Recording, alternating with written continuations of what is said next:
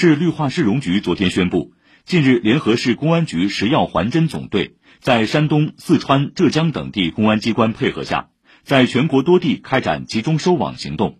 成功侦破非法猎捕、收购、运输、出售陆生野生动物系列案，抓获犯罪嫌疑人二十一名。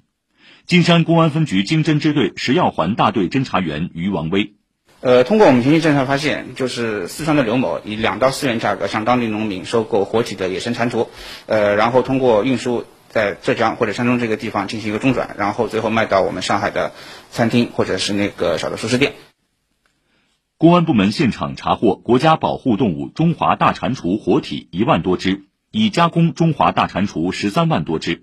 实现了对源头猎捕、收购、存储、跨省运输、分销售卖等犯罪环节的全链条打击。上海市公安局食药环侦总队环境大队民警张普：中华大蟾蜍是国家三有陆生野生动物。根据去年刚刚实行的刑法修正案十一，以食用为目的非法捕猎、收购、运输、销售野生动物的，金额达到一万元以上，即构成刑事犯罪。九月九号，在上海自然博物馆等方面专家指导下。绿化市容及公安部门在金山区廊下镇等区域选择合适的生态环境，在多个适宜的地点将蟾蜍放归自然。